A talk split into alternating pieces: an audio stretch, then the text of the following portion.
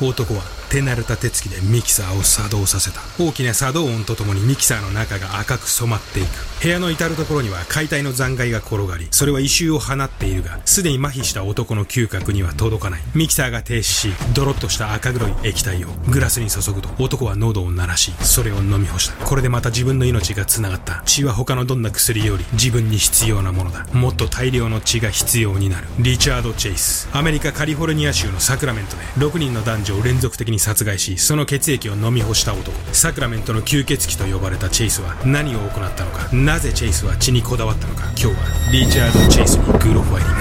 眠れなくなっても知らないぜ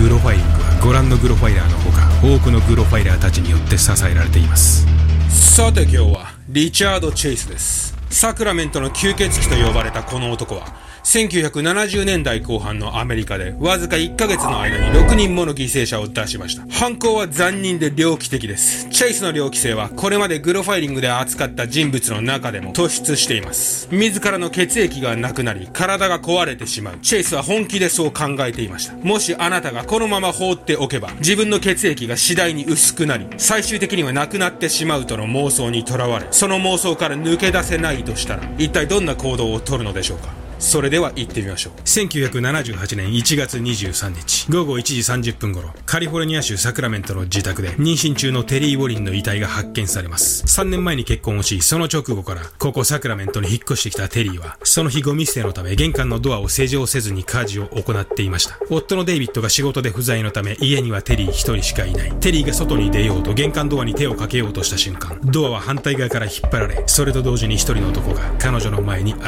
れました。伸びきった髪、痩せ細った体、くぼんだ目。一瞬にしてそれが郵便配達人でないことを悟ったテリーでしたが、次の瞬間彼女の視界は発砲音とともに真っ暗になりました。リチャード・チェイスはテリーに4発の弾丸を撃ち込み、彼女を殺害したのです。玄関に鍵がかかっていないということは、俺が入っても構わないということだ。後にチェイスは、この捜査に関わった FBI 捜査官のロバート・レスラーに対してこう話しています。玄関に鍵がかかっていない。それは自分の犯行を容認していることであると彼はそう考えていたのですそしてテリーを殺害した後のチェイスの行動こそ彼の猟奇性を如実に示すものだったのです。チェイスは遺体となったテリーをおもむろに寝室まで引っ張っていくと。キッチンからナイフとヨーグルトの空き容器を持ち出しテリーの腹を切り溢れ出るテリーの血をヨーグルトの空き容器ですくい上げなんとそれを飲み始めたのです。その他にも発見時のテリーの口には動物の排泄物が詰められいくつかの臓器は体外に引っ張り出された状態だったといいます。遺体に確認できた複数に及ぶ刺し傷からはチェイスがあえて大量の出血を望んだことが確認できました。この日これまで抑圧されていたリチャード・チェイスの欲望が人間を対象としてとうとう暴走し始めたのです。あまりにも猟奇的なチェイスの犯行ですが実はこのテリー殺しはチェイスにとっては2件目の犯行になります。この事件の約1ヶ月前1977年12月29日チェイスは犯行のウォーミングアップとして自宅付近で車から買い物袋を下ろしていた51歳のエンジニアの男を後ろから撃ち殺害しています。この事件についての情報は多くはありませんがおそらくチェイスはこの時男の遺体から出血するおびただしい血液を見てある確信を抱いたに違いありません。やはり人間の血が一番良さそうだと。リチャード・チェイスは血を飲むことに取り憑かれた男でした。放っておけば自分の血は粉になってなくなってしまう。彼はそう考えていました。それはチェイスの中では妄想以上に具体的でリアリティのある脅迫観念にも似た思いでした。チェイスは他人の血を摂取することによって自分の血液量を元に戻そうとしていたのです。もっとも他人の血液を飲み若さを回復したり何か人間以外のものになりたいといった願望は古くから存在し17世紀に暗躍した吸血鬼伝説のモデルとなったエリザベート・バートリも自らの若さのために無数の犠牲者を出し続けました。チェイスが考えていた血液に対する渇望。それは人間の本能として存在しているのです。テリーの事件を受けて FBI はすぐにプロファイリング情報を構築します。プロファイリング捜査の生みの親であるロバート・レスラーがこの時構築したチェイスのプロファイリング情報は相当なレベルにまで到達しています。テリーは白人居住区に住む白人であることから犯人も白人の可能性が高い。統計的に性的な攻撃は同一人種の間で行われることが多くさらに白人人居住区での黒人の出入りは目立つことから白人居住区では白人の犯行が多い理解しがたいほどの猟奇的な犯行からは犯人は妄想型統合失調症の可能性が高いことが考えられる。この病気は15歳くらいからゆっくりと発症し、完全にそのタガが外れるまでに10年ほどの時間がかかる。故に犯人は25歳くらいである。そして犯人が統合失調症であれば、食事を抜くことが多いため、体型は痩せ型。さらに身だしなみや清潔感には無頓着であるため、他人と同居していることはなく、一人で汚れ放題の家に住んでいる。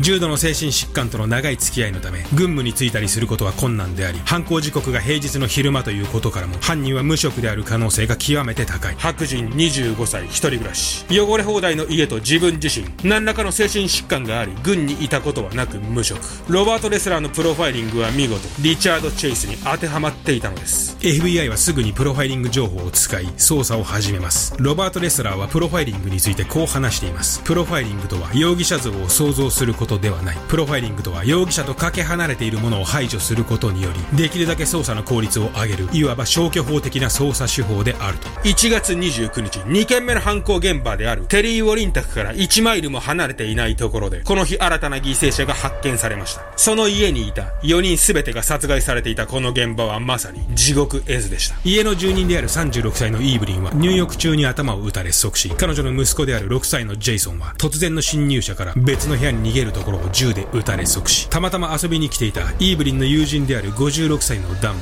変わり果てた姿で発見されました。さらに家にいた22ヶ月のイーブリンの甥っ子もチェイスの餌食となっていました。現場はテリー・ウォリンの現場をはるかにしのぐ生産さでした。イーブリンの体内からは大量の精液が発見され、それは検視官曰く異常なレベルの量だったと言います。また、イーブリンの体からも必要なまでの刺し傷が確認され、テリー・ウォリンと同様に、それはまるで体内から血液を絞り出すかのようでした。ここでもチェイスは血を飲み、現場を荒らし、自らの犯行を隠すことなど一切考えずに、その強行に及んだのです。リチャード・チェイスは明らかに精神疾患を患っており、彼の狂気は突然出現したものではありません。それはまるで赤ワインが時間をかけて熟成するかのように、長い時間をかけて、数々の異常行動を伴い、出来上がっていったのです。チェイスが犯行に及ぶまでの異常行動と彼の過去を見てみましょう。リチャード・チェイスは19 1950年カリフォルニア州サクラメントに生まれました。幼少期のチェイスは内気で行儀の良い子供であり、彼が何か両親からの虐待を受けたという事実や、その他にチェイスの心に深い影を落とすような経験は確認できません。チェイスの両親は不仲ではありましたが、そのことがチェイスの異常行動の原因になったとも考えられてはいません。しかしハイスクールの2年目ぐらいの頃からチェイスの人格は突如として表変していくのです。チェイスはドラッグやアルコールに手を出し始め、悪い仲間とつるむようになります。さらに追い打ちをかけるように、この頃からチェイスには妄想型統合失調症の症状が出始めます。わけのわからないことを口にし始め、風呂に入らなくなり、ますますアルコールに溺れるようになるチェイス。なんとかハイスクールを卒業したチェイスでしたが、その後の彼の行動は常軌を逸していきます。日々自分の血が薄まり、粉になってしまい、心臓の鼓動が弱まり、最終的には体がバラバラになってしまうと、チェイスは自分の体の循環器系の異常を中心に訴えるようになります。薄くなっていく血を正常に戻すには、医者から処方される薬ではなく、何か違う成分が絶対に必要なのだ。薄くなる血を濃くするには、方法は一つしかない。リチャード・チェイスが行ったことは、絶対に正当化されることではありません。しかし、チェイスの中での犯行の主な動機は、薄まっていく自分の血を濃くし、自分の心臓を止めないためでした。この時点で彼の思考回路は、すでに壊れていたのです。1976年、チェイス26歳の時、ウサギの血を自分の静脈に注射しているところを母に発見された彼は、そのまま精神科病院に入院させられます。入院後のチェイスは看護師たちからドラキュラと呼ばれ恐れられました。病院の庭で鳥を捕まえてはその血を顔に塗りたくり、頭を食いちぎる。あまりの異常性にチェイスの担当看護師が定着することはなかったと言います。もっともそのままチェイスの入院が続いていれば、チェイス、さらにはテリーやイーブリンといった後の犠牲者たちの運命もまた違っていたのかもしれません。しかし入院から1年後、チェイスの母は突然周囲の反対を押し切り、彼を退院させてしまうのです。この点について、なぜ母がチェイスを突然退院させたのか、はっきりした理由は不明です。退院後のチェイスは、以前にも増して、ウサギや鳥、さらには犬などの血液にこだわるようになっていきます。チェイスの症状は全く改善していなかったのです。退院当初は精神科に通院もしていたチェイスでしたが、退院後の生活に慣れるにつれ、その足はすぐに途絶えるようになります。この頃チェイスが住んでいたアパートの住人は、彼がアパートでは飼育を禁止されている犬をたびたび自室に連れ込む現場を目撃していますが、その後チェイススの部屋から犬の鳴き声を聞いたことも、犬たちの姿を見ることもなかったと言います。チェイスの知恵のこだわりと探求は、ウサギや鳥などの小動物から始まり、今や犬にまで及んでいました。ターゲットの大型化は、すでに止めることができなくなっていたのです。1977年8月、警察はネバダ州の湖の近くですっぱだかになり、全身に血をかぶっているチェイスを拘束します。拘束後その血は牛のものと確認され、その場でチェイスは釈放されましたが、彼が乗っていた車にはこの時、バケツいっぱいに牛の血が溜められていたと言います。ウサギや犬では血液の量が足りないとも言わんばかりに、とうとう大型哺乳動物にまで手を出し始めたチェイスの知恵の渇望は、この4ヶ月後には人をその対象とするのです。1978年1月27日に、3件目の犯行に及んだチェイスでしたが、その逮捕は意外なほどあっさりしていました。犯行現場付近で聞き込みを続けていた捜査官は、チェイスの高校時代の同級生だったという女から、チェイスの不審な目撃情報を得ます。現場近くのショッピングモールで痩せこけ、だらしない格好をしたチェイスと話をしたというのです。名前を聞かなければ、彼がチェイスだとはわからなかった。女の目撃情報をもとに、FBI がプロファイリングにピタリと合う、リチャード・チェイスという男にたどり着くのに、多くの時間は必要ありませんでした。1月28日、イーブリン殺害の翌日、警察はチェイスの自宅を訪ね、その場で彼を拘束します。チェイスのアパートに広がる光景には、殺人事件の捜査に慣れたベテラン捜査官でさえ、